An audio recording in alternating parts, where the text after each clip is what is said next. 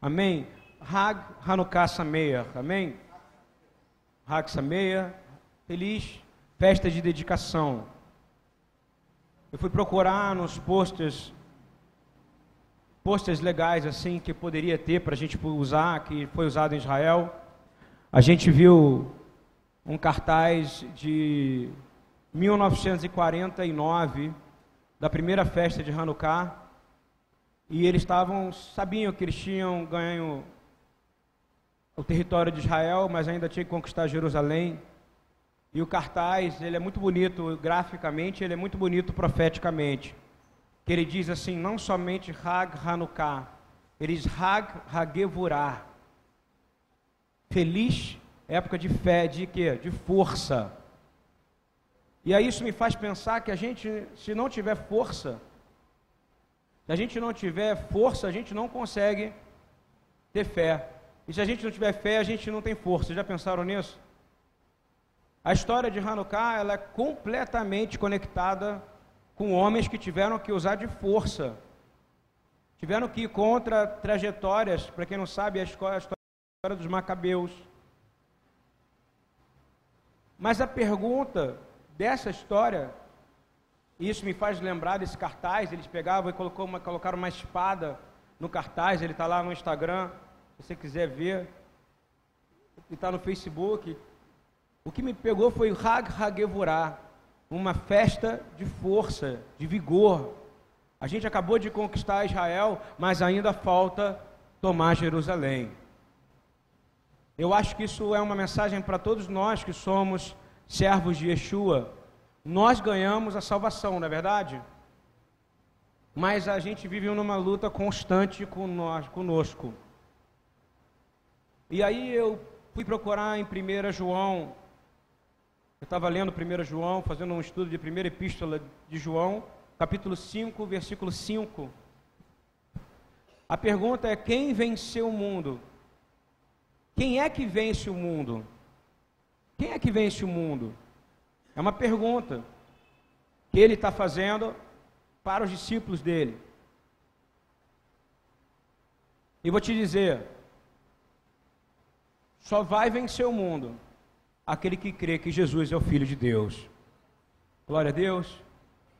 Não tem outra vitória, não existe outra vitória. Eu posso ter uma vitória militar, mas se Jesus, Yeshua, não tivesse derramado o óleo para adorar os oito dias, não teria atribuído um milagre a essa vitória. Amém? Vocês estão entendendo o que eu estou dizendo? Teve uma manifestação da força militar, mas teve que ter uma manifestação o quê? Da glória de Deus. Por isso que é rededicação. Você pode pegar pelo sentido de impureza, o templo estava impuro. Tinham matado um porco naquele templo, Antíoco Epifânes. Às vezes, dentro dos templos das igrejas, matam porcos todos os dias, com certas coisas que são faladas. E a pergunta que eu quero fazer de novo é para você: você é um vencedor? Hein? Você é ou seus probleminhas do dia a dia estão matando você? Estou fazendo uma pergunta séria. Você é um vencedor? Quem é que vence o mundo? Não é quem é que vai vencer. Quem tem poder para vencer o mundo? É aquele que em qualquer situação, sobre qualquer pressão, não esquece que Jesus é o Filho de Deus. É o que a gente estava cantando. Yeshua ben Elohim. E se você não crer e se você, no momento de dor, você crê que a situação vai ser resolvida pelo homem, você tirou o crédito dele. E aí você está trazendo crédito para você. Todo o mérito, toda a honra, toda a glória de qualquer vitória deve ser dele. Porque a gente crê que ele é o Filho de Deus. E aí é atribuído a você o poder de ser chamado Filho de Deus João. E para ver um milagre tem que haver uma ação física. A fé ela desafia, mas a fé ela não precisa de efeitos pirotécnicos para que aconteça.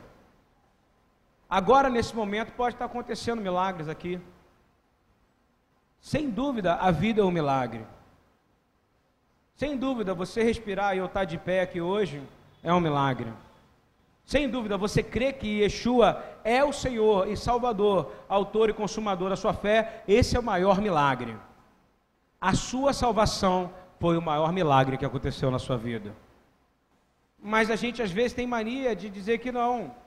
Quando a gente dá força às outras coisas que nos atacam. E a gente fica necessitado de resposta urgente. Já reparou que a gente quer uma resposta de Deus urgente? Era, é, seria interessante se a gente amasse Deus sem precisar querer nada em troca. Já pensou nisso? Já imaginou? Um dia que você amasse Deus e você não pedisse nada para Ele? Hein? Pensa nesse dia. Pensa num dia no qual você vai amar Deus, da hora que você acorda, da hora que você dormir, sem você pedir nada para Ele. Você só vai amar. Você está com dor de dente, você vai esquecer que Ele pode curar. Você está com dor na perna, você vai esquecer que Ele pode curar. Está com problema financeiro, você esquece que Ele é o Deus de toda provisão.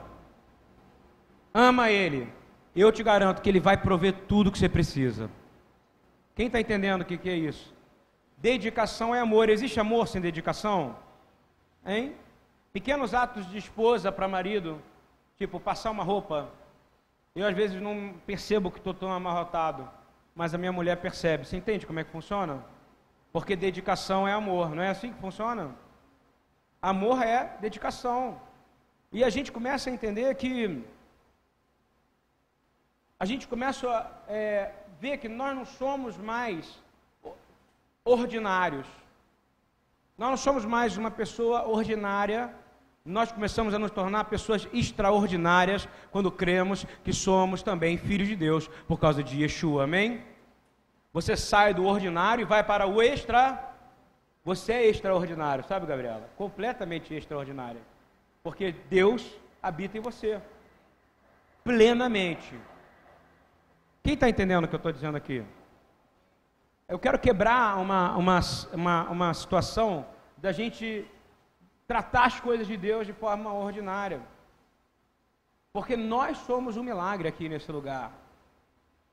E toda vez que Deus deu a vitória a Israel, não foi por causa de Israel.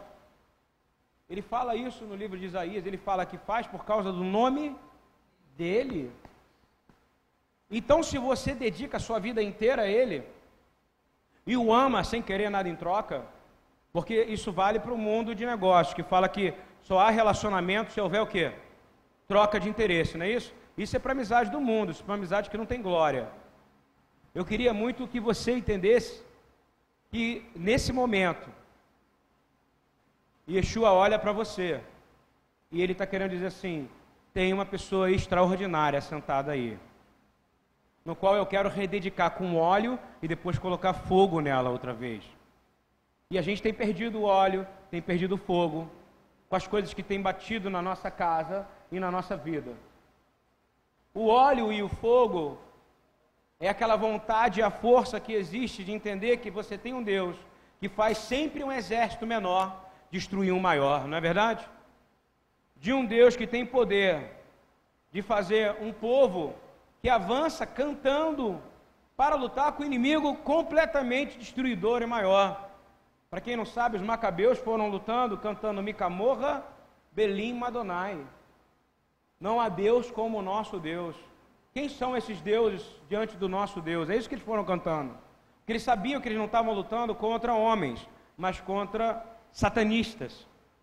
Não é verdade? Não são satanistas? E a nossa luta ainda é contra quem? Os satanistas. Não é ou não é, queridão? Satanista, nós estamos em guerra com vocês. Não é isso? Porque essa é a guerra o tempo inteiro. É do povo de Deus contra o povo de Satanás. Vamos resumir assim, não é? E aí você tem os infiltrados que estão na porta, ou que estão atirando, que nem a gente falou na palavra sobre os infiltrados. Quem são os infiltrados? Mas eu vou te dizer, nosso povo vai ser menor mesmo mas nós vamos vencer essa batalha. O nosso povo vai parecer mais fraco mesmo, mais despreparado intele intelectualmente mesmo, completamente desarmado, vai ser ridicularizado, mas nós somos o povo de Deus designado para vencer.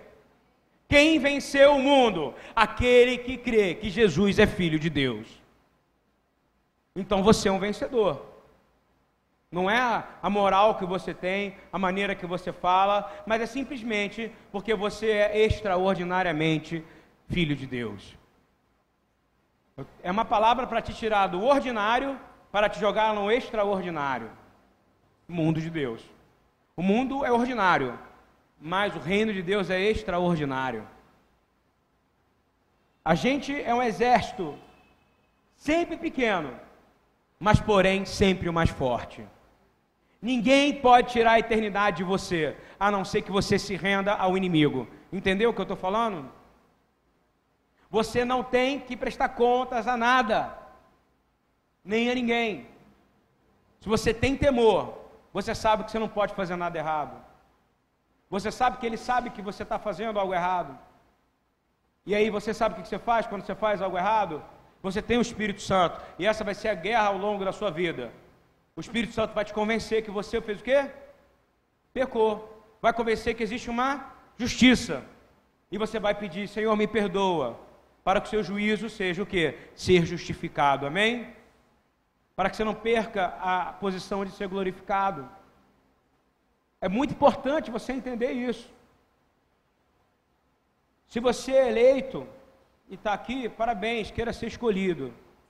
Se você é escolhido, parabéns, queira ser justificado. Se você é justificado, parabéns, seja glorificado. Estão entendendo esse processo? É um processo, um, dois, três, Quatro, e vou te falar o último, você só vai saber quando você acordar e ver o Rei de toda a glória diante de ti. Sem isso você não vai saber. Se você souber, você está sendo arrogante. Você precisa saber que só o Senhor sabe dessas coisas. Yeshua estava andando sobre o alpendre de Salomão, e eu vou ler essa passagem durante Hanukkah, João 10. 20 e 30. Yeshua era extraordinário, amém?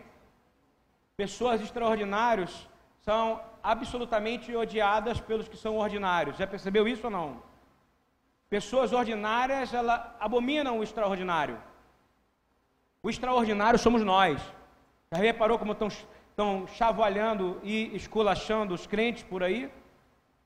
Já reparou? falou de Jerusalém, o mundo inteiro, o humanismo e o materialismo, não aparece para defender? Não é assim que funciona? Queria que fosse assim também para quem está passando fome. Queria que fosse assim também para pessoas que estão passando situação de morar em rua. Mas não é. Não tem o mesmo levante para proteger, tem? Não tem. Mas levantou, falou: olha só, nós somos contra aborto, não é isso? nós somos contra casamento homoafetivo, aí você é o quê? Por que, que você é contra? Porque o meu Deus não aceita isso. E Jerusalém é a capital de Israel, porque quem determinou isso foi Deus na fundação do universo. E ele vai voltar para lá. Mesmo o próprio Pai vai voltar, está escrito no final. Jesus prepara, o mais impressionante, todo mundo só fala de Jesus mas Jesus vai preparar o caminho por mil anos. Em Apocalipse 22 aparece que o Pai, só vai haver o Pai e o Cordeiro. Não é isso? Não vai ter mais templo, não vai ter nada. E o pessoal preocupado com o tempo, preocupado com o tempo. Eu quero agradar meu Pai, amém? Eu quero ser um templo rededicado ao Senhor. Eu queria que vocês entendessem que a reconstrução do templo não é um sinal de que Yeshua está voltando. A reconstrução do templo é um sinal de que o anticristo está voltando. É isso que as pessoas não entendem. E ficam numa loucura. Eu vou explicar de novo. Quando Yeshua fala em Mateus 24, claramente, ele fala assim, como aparece lá no livro de Daniel, o dia da, da grande blasfêmia. Ele não fala que vai ser no dia da grande glória, ele fala que o templo é reconstruído para acontecer o quê? Uma grande blasfêmia, abominação, destruição. O templo, reconstrução do templo é um time para você saber, uau, o anticristo está voltando. Está voltando, não, está assumindo o poder dele. Isso é importante para você parar de pensar, porque tem tanta gente preocupada na construção do terceiro templo e está esquecendo da manifestação do Espírito de Deus no templo que somos nós, amém? Você precisa rededicar não só no dia de Hanukkah, mas todo dia. E Yeshua, ele era extraordinário, e em glória ele é extra extraordinário, não é isso? Mais ainda. E ele estava andando lá, e ele estava andando sobre o alpendre de Salomão, e muito deles, ou seja, daqueles que andavam com ele, dos dele, diziam: tem demônio, está fora de si, por que, que você fica ouvindo ele? A primeira coisa que o satanista faz é acusar o outro de ser satanista. Presta atenção nessa característica. Hein? E criar esse tipo de confusão. A primeira coisa que o inimigo faz é falar que você não é extraordinário. Já reparou isso? Por que, que você não é extraordinário? Porque Jesus não habita em você. Se fizeram isso com o próprio Cristo, se prepare, vou fazer isso com você também. Estou falando uma mensagem séria, porque é uma mensagem de Hanukkah. Diz assim: Estas palavras não são de demoniado, mas tem aqueles que vão ver o extraordinário. Que nós possamos ser as pessoas que veem o extraordinário, amém? Olha só. E diziam os outros: Não, essas palavras não são de demoniado, porque, porventura, um demônio pode abrir os olhos àqueles que estão cegos? Em Jerusalém havia a festa da dedicação e era inverno. E Jesus andava passeando. Rodearam-no de novo os mesmos caras, os judeus, os irmãos dele, e disseram-lhe: Até quando terás a nossa alma suspensa? Nós vamos procurar no grego suspensa, alma suspensa. Uma pessoa que pergunta até quando você vai segurar a nossa alma, crê que o outro tem autoridade sobre a sua alma, não crê? Sim ou não? Então eles criam que Yeshua tinha poder ali? Sim, até o momento dele falar aquilo que não queria que os outros ouvissem. E ele dizia assim: Se tu és o Mashiach, ou seja, se tu és o Redentor, o Cristo, diz abertamente para nós até quando nós vamos ficar aqui porque ele estava conectando com um acontecimento que aconteceu em Hanukkah, que era o quê? Uma rededicação do templo. Quem é que estava atacando Jerusalém naquele momento? Roma. Quem é que ataca o mundo nesse momento? Qual é a, a, a, o que representa o mundo? Roma. Egito, Assíria, Pérsia, tudo que você puder imaginar de ruim representa Roma. E Roma representava o que? Eles estavam vendo, eles eram sábios da palavra e falavam: a gente vai passar de novo por uma grande abominação aqui. Agora vai ser definitiva. Roma vai profanar esse templo e vai ser definitivo. Só que eles estavam querendo que acontecesse o Tikkun Olam ali imediato. Que era o que? O conserto de todo o universo ali. Até quando você vai ficar sem fazer nada, Jesus? tu tem poder para curar cego, mas o senhor só mexe com pobre. Por que, o senhor não mexe com rico? Naquele momento ali era para ele cuidar de pobres. Está entendendo isso ou não? A palavra fala que o evangelho vem primeiro pobre. Pobre, desculpa, irmão. Não é ignorante, não, é pobre. E ali ele não estava com os pobres, você entendeu? Ele estava com os ricos. E eles queriam saber: se tu és o meu Messias, eu quero que você venha e tire Roma daqui. E conserta esse negócio e efetua o Tikkun Olam. E Jesus responde: Já tenho dito para vocês e vocês não creem. As obras que eu faço em nome do meu Pai, essas testificam de mim. Ah, não interessava para ele aquelas obras, entendeu? Para aqueles homens. Porque aquelas obras eram obras que cuidavam de um povo, de uma minoria, de quem? Samaritano, concorda? Pessoas que não tinham acesso à cultura intelectual da época ou conheciam a palavra profundamente. Yeshua veio trazer o que? A salvação para todos, judeus e não judeus, pobres e ricos. Não tem raça para ele, ele olha para todo mundo, porque ele é um Deus ansegular, que não faz acepção de pessoas.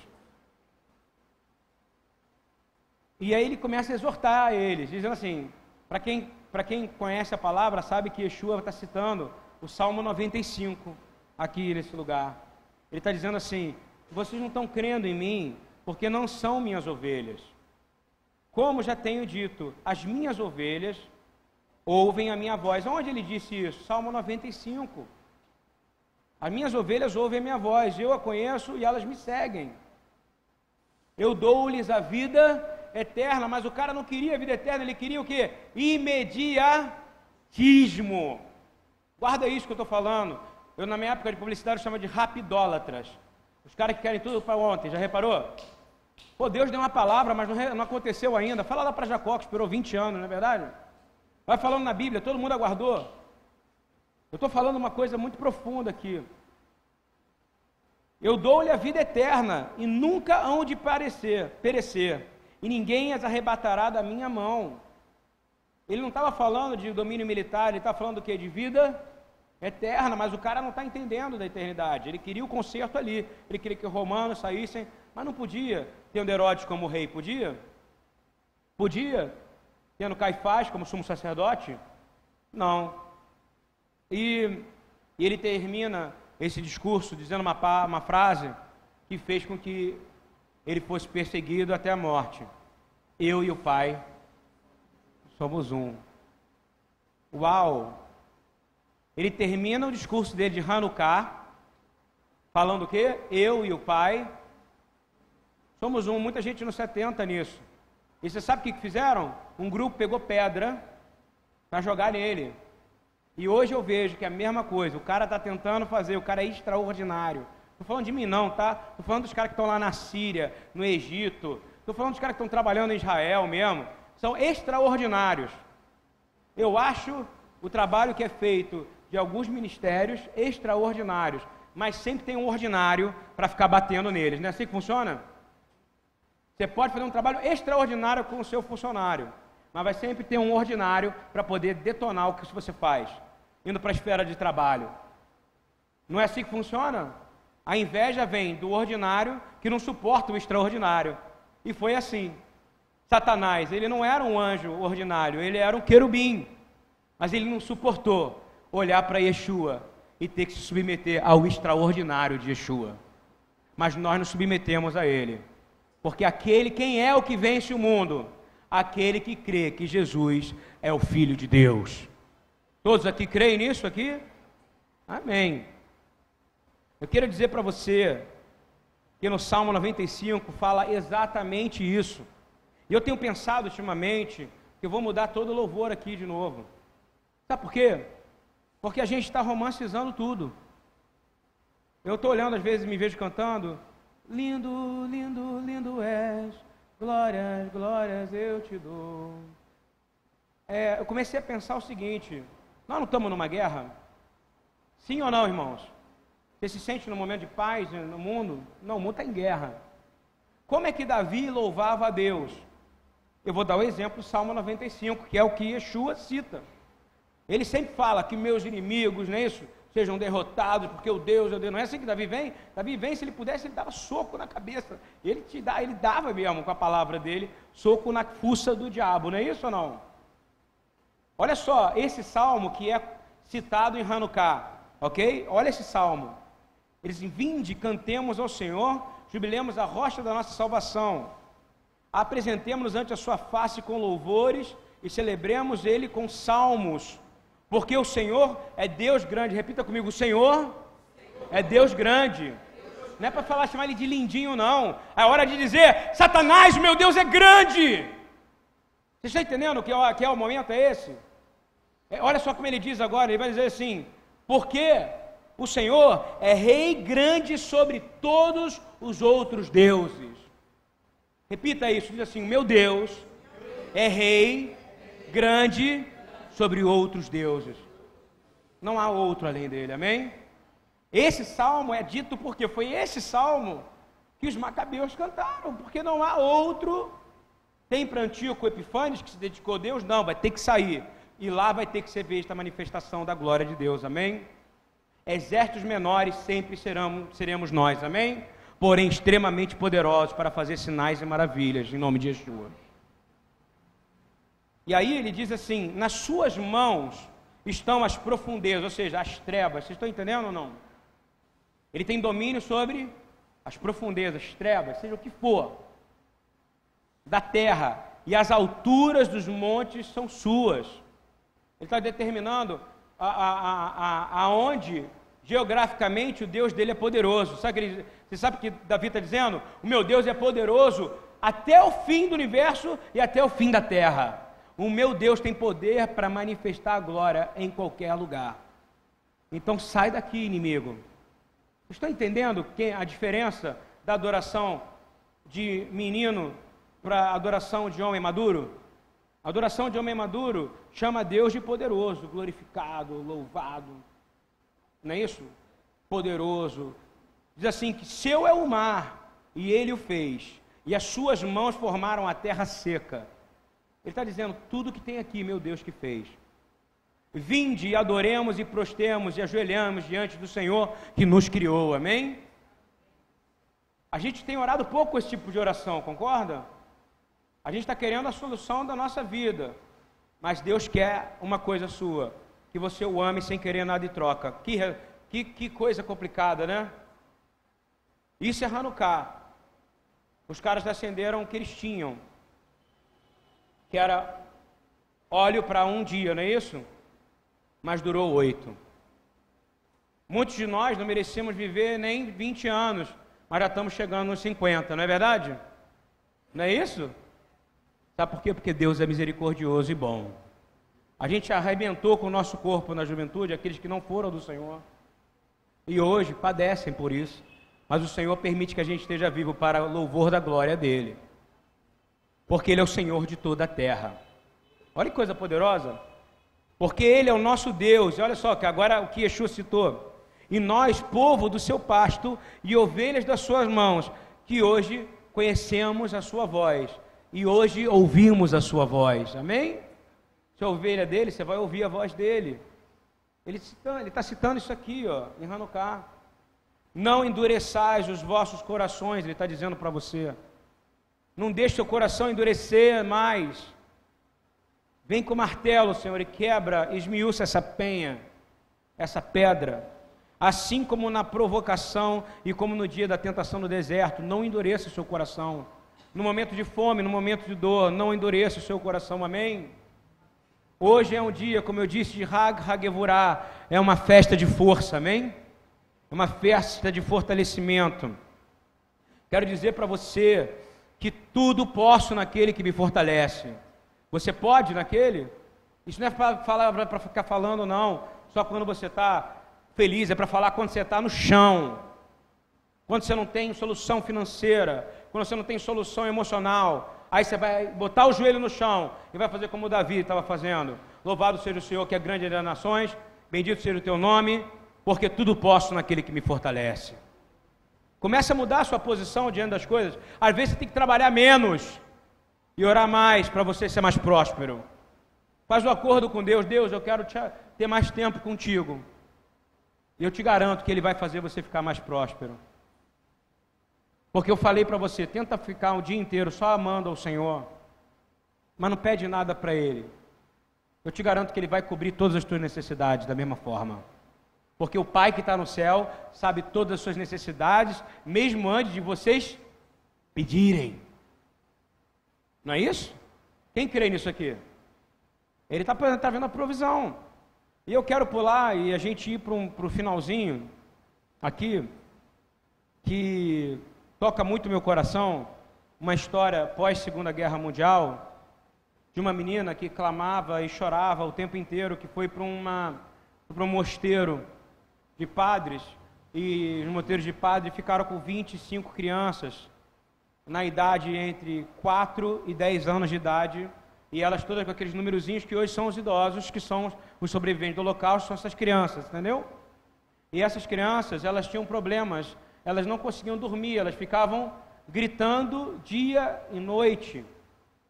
E elas gritavam e, e chegavam e falavam, vamos orar. Achavam que elas estavam endemoniadas. E falava, sai, demônio, em nome de Jesus. E elas não paravam de chorar. E era um choro de dor. As freiras desesperadas, os padres desesperados. Essas coisas ninguém fala do catolicismo. O catolicismo ajudou também. Muitos, muitos ajudaram. Muitos orfanatos, muitas pessoas chegaram a Jesus por causa desses orfanatos. Está ouvindo bem? Uma irmã que foi lá e cuidou. Tem gente boa, usada por Deus. O senhor usa uma mula, ele vai usar uma freira, ele usa uma pessoa como eu, completamente despreparado. E vai usar pessoas como vocês, que também são despreparadas para algumas coisas. Porque o senhor capacita os seus. E aquela o padre naquela noite ele orou e o Senhor botou duas, dois pães na mesa daquele padre. E ele ficou olhando para aqueles pães. E aí ele tomou uma decisão, pegou as crianças que estavam no orfanato e falou: dá um pão para cada uma delas dormir como se fosse um ursinho de pelúcia. Está entendendo o que eu estou falando ou não? As crianças pararam de chorar imediatamente. Sabe por que elas choravam? Porque é como igual a muitos de nós. Não sabe se vai ter pão amanhã. Porque muitas delas dormiram numa situação e acordaram na miséria e viram os pais morrerem de fome. Quem está entendendo isso aqui? Eu estou explicando aqui. A criança parou de chorar e ela dormia com aquele pão abraçado. E aí, aos poucos, a gente começa a entender que Deus gera em nós uma provisão, porque Jesus ele se manifesta dizendo que ele é o pão da vida. E aquele que tiver parte com ele, que comer desse pão e que beber dessa água, jamais vai ter fome, ou seja, outra vez. Você dorme com Jesus toda noite ou não, irmão?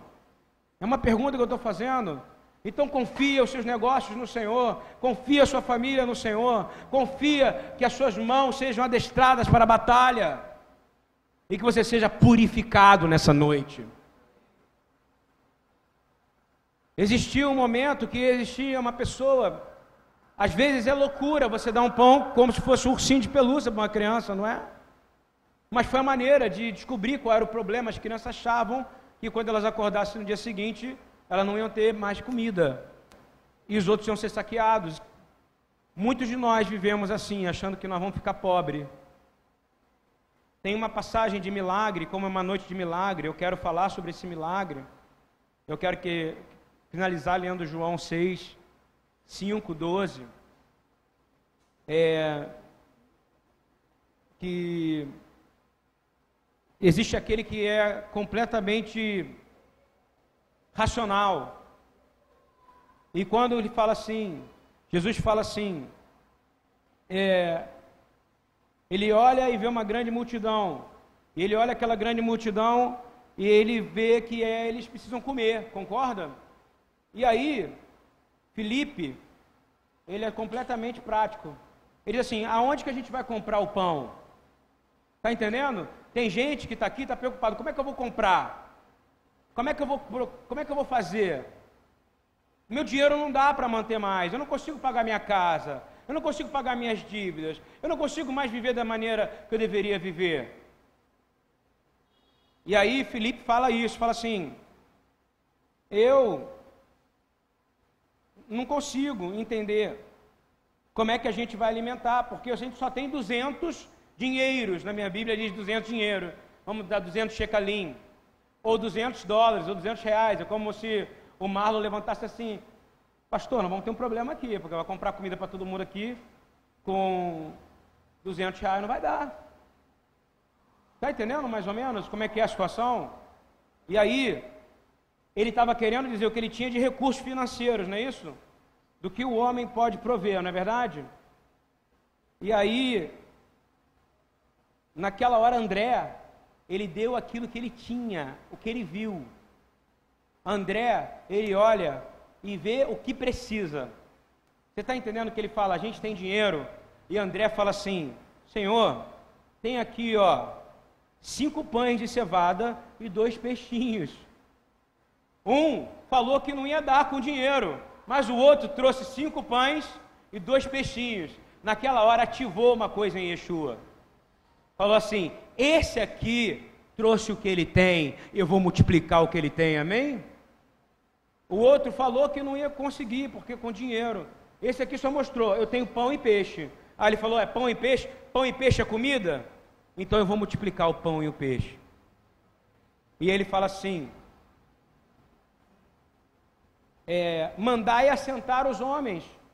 Jesus fala diretamente, ele não tem uma discussão com. Ele não fala, cara, é, junta uma vaquinha aqui, que nem a gente faz às vezes no Shabat, dá 10 reais de cada um, vamos resolver esse problema. Não. Como é que é feito? E o Senhor não ouve aquela cara que está pensando monetariamente, porque tem horas que tem que acontecer o sobrenatural. E você tem que trazer o que você tem. E eu não estou falando nessa noite de dinheiro. Isso não é um apelo financeiro. Eu quero saber se a sua saúde está ruim. Você está ouvindo o que eu estou falando? Ou abre seu coração, meu irmão. Deixa Deus ministrar no seu coração. Se sua saúde está ruim, vem com ela do jeito que você está e diz: Senhor, eu tenho essa saúde que você me deu. Provavelmente Ele vai agir nessa saúde, amém? Porque Ele gosta de fazer isso. Ele, ele, tem, ele tem capacidade de curar você.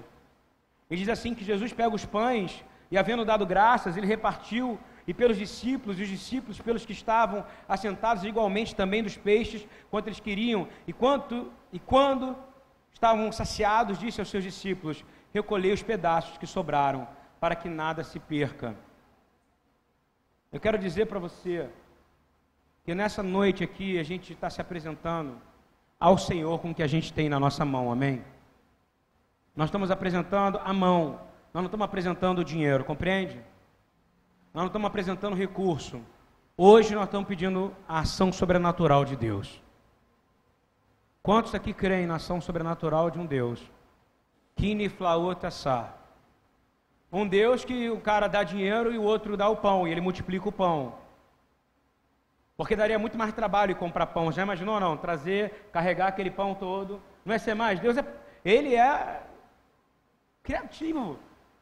E ele fez o quê? Multiplicou, de forma que eles não perceberam. Mas deu para todo mundo. Eu quero declarar que nessa noite tem milagre para todo mundo. Eu quero declarar que nessa noite de Hanukkah, toda a ação de Satanás, Rassatan, o adversário, todo satanista, todo satanismo, tudo que está sendo tentado ser colocado na sua vida hoje está sendo quebrado pelo poder do Deus Santo de Israel. Eu creio que o meu Deus, se é pão que você está precisando, Ele vai multiplicar pão, amém? Se é teto que você está precisando, Ele vai te dar dinheiro para bancar sua casa, mas Ele é capaz de fazer o sobrenatural para acontecer. Se é passageiro, o Senhor vai mandar. Ele manda coisas que a gente não imagina. Ele traz à existência aquilo que não existia. E eu tenho certeza que Ele está nessa noite olhando para você. Se é alegria, o Senhor vai multiplicar a sua alegria. Se é fé, nós estamos orando hoje como aquele homem disse: Senhor, aumenta a minha fé. Aleluia. Quantos aqui querem ter a fé aumentada? Porque quem tem fé agrada a Deus, não é isso ou não? Eu quero ser como André. Você não quer ser como André? Olhar e falar, está calor. Aí você apresenta para o Senhor: Senhor, eu só tenho um ventilador. Aí ele bota um ar-condicionado. Você entende como é que é Deus? Deus é assim. Mas você precisa crer que Ele é fiel no pouco. E Ele espera que você seja fiel também no muito. E tem gente que confia, confunde tudo com dinheiro. Aqui a prova é que dinheiro não ia resolver aquele problema aí, com toda a logística que você tem de empresário não ia resolver, ia ter que sair, comprar um monte de pão, que não era fácil, né? milhares de pães, milhares de peixes, ia ter que pescar, porque não tem uma loja de peixe que ia vender milhares de peixes. O que, que ele fez? Fez assim, ó, pão e peixe, criei. Então assim, é assim que é o nosso Deus. Eu quero declarar que o Senhor é a nossa luz, amém? Eu quero declarar que Ele é a nossa salvação nessa noite. Eu quero que você repita comigo essa palavra. Diz assim: O Senhor é a minha luz e a minha salvação. A quem eu temerei? Coloca para fala isso para agora no seu interior, para o que você tem medo da sua vida de perder. O que você tem medo de não ter? Porque sempre o que você tem medo de não ter amanhã? Você vai repetir: Senhor, o Senhor é a minha luz e a minha salvação. A quem eu temerei? Eu vou dizer de novo: a quem você vai temer? O Senhor é a força da minha vida. Repete comigo. O Senhor é a força da minha vida. Olha o sentido de a festa da força, a festa da luz, a festa da dedicação. Diga para si, Senhor, tu és a força da minha vida. Eu tenho vigor como jovem nessa noite. Eu estou sendo restaurado nessa noite. Está acontecendo um ticum em mim, um ticum na dama, um, uma restauração humana em mim. Minha saúde está sendo revigorada nessa noite. Minhas células estão voltando de novo, estão sendo recompostas e as que são cancerígenas estão sendo amaldiçoadas e o Senhor está gerando vida dentro de você. Porque o Senhor é a força da minha vida. De quem me recearei? Porque Ele é minha força, eu vou ter medo de medo de quê? Quando os malvados, os meus adversários e meus inimigos se chegaram contra mim para comerem as minhas carnes, você sabe o que o inimigo quer? Comer a sua carne. Tá? Até explodiu o balão. Foi o inimigo que caiu ali agora. Não caiu? Pá. Olha só. Para comer as minhas carnes, sabe o que aconteceu com eles agora, nesse momento? Os inimigos que estão entrando para comer a sua carne, ou seja, para deteriorar a sua saúde. Sabe da benção que a gente faz no Shabat? Bendito seja o Senhor, louvado seja Ele, agradecido o teu nome, que sara toda a carne. O inimigo vem, chama um dardo em você, você fica com aquela doença, não sabe de onde ela vem, você continua com ela, porque entra em alguma legalidade sua, sabe qual é? A falta de fé. E nós declaramos hoje, o Senhor está aumentando a nossa fé. E as brechas estão sendo fechadas. O inimigo que vem comendo essa carne, sabe o que acontece com ele? Ele está tropeçando e caindo nesse momento. Ainda que um exército me cercasse, o meu coração não temeria nada. Ainda que a guerra se levantasse contra mim, eu confiaria no Senhor. Uma coisa eu pedi ao Senhor, e a buscarei, que eu possa morar em Sua casa por todos os dias da minha vida, para contemplar a formosura do Senhor e inquirir no seu templo. Louvado seja Deus. Pai, muito obrigado por esse momento. Nós pedimos, Senhor, muda nossa mente aqui. Dá-nos uma força sobrenatural. Cada um de nós está passando e o Senhor fala: não endureça o seu coração no deserto Cada um de nós tem um deserto. Não endureça o coração em época de sequidão. Eu quero declarar que nós estamos com o coração aberto ao Senhor nessa noite. Declaramos que o Senhor está trazendo para nós uma força. E nós dizemos a palavra de Paulo para a igreja de Coríntios. Eu quero orar essa palavra, dizendo: Senhor, por amor a Yeshua, por amor a Cristo, o Messias, eu me regozijo nas fraquezas, nos insultos, nas necessidades, nas perseguições e nas angústias, pois quando sou fraco é que eu sou forte, amém? Sabe por que você é forte? Porque você se rendeu à força do Deus que é forte. Nessa noite de Hanukkah, eu quero declarar: Senhor, fortalece os ossos cansados aqui nesse lugar e declaramos: nós não tememos ao inimigo. Nós não tememos o mal que o homem possa nos fazer. Porque o nosso Deus, Ele é o Deus que é a mais elevada altura e na mais profundeza da terra. Ele tem total domínio. E nesse momento, Ele está agindo em milagre na sua casa, nos seus filhos, nos seus netos nos seus negócios. Eu quero orar, eu queria que você baixasse sua cabeça, rendesse ao Senhor o que você tem. Declara ao Senhor que você oferta a Ele tudo. Eu queria chamar aqui o Rabino e queria transmitir a gente acender a vela, o acendimento de vela. E eu queria que todo mundo, cabeça baixa nesse momento, coloca no Senhor antes da gente acender essa vela de Hanukkah, da Hanukkah, de Hanukkah. A gente quer liberar uma palavra declarando que Senhor, nós somos vencedores, que nós cremos. Quem é o vencedor? É aquele que tem mais dinheiro? É aquele que tem mais força? É aquele que, que conhece mais a palavra? Não. Aquele que venceu é aquele que crê que Jesus é o Filho de Deus.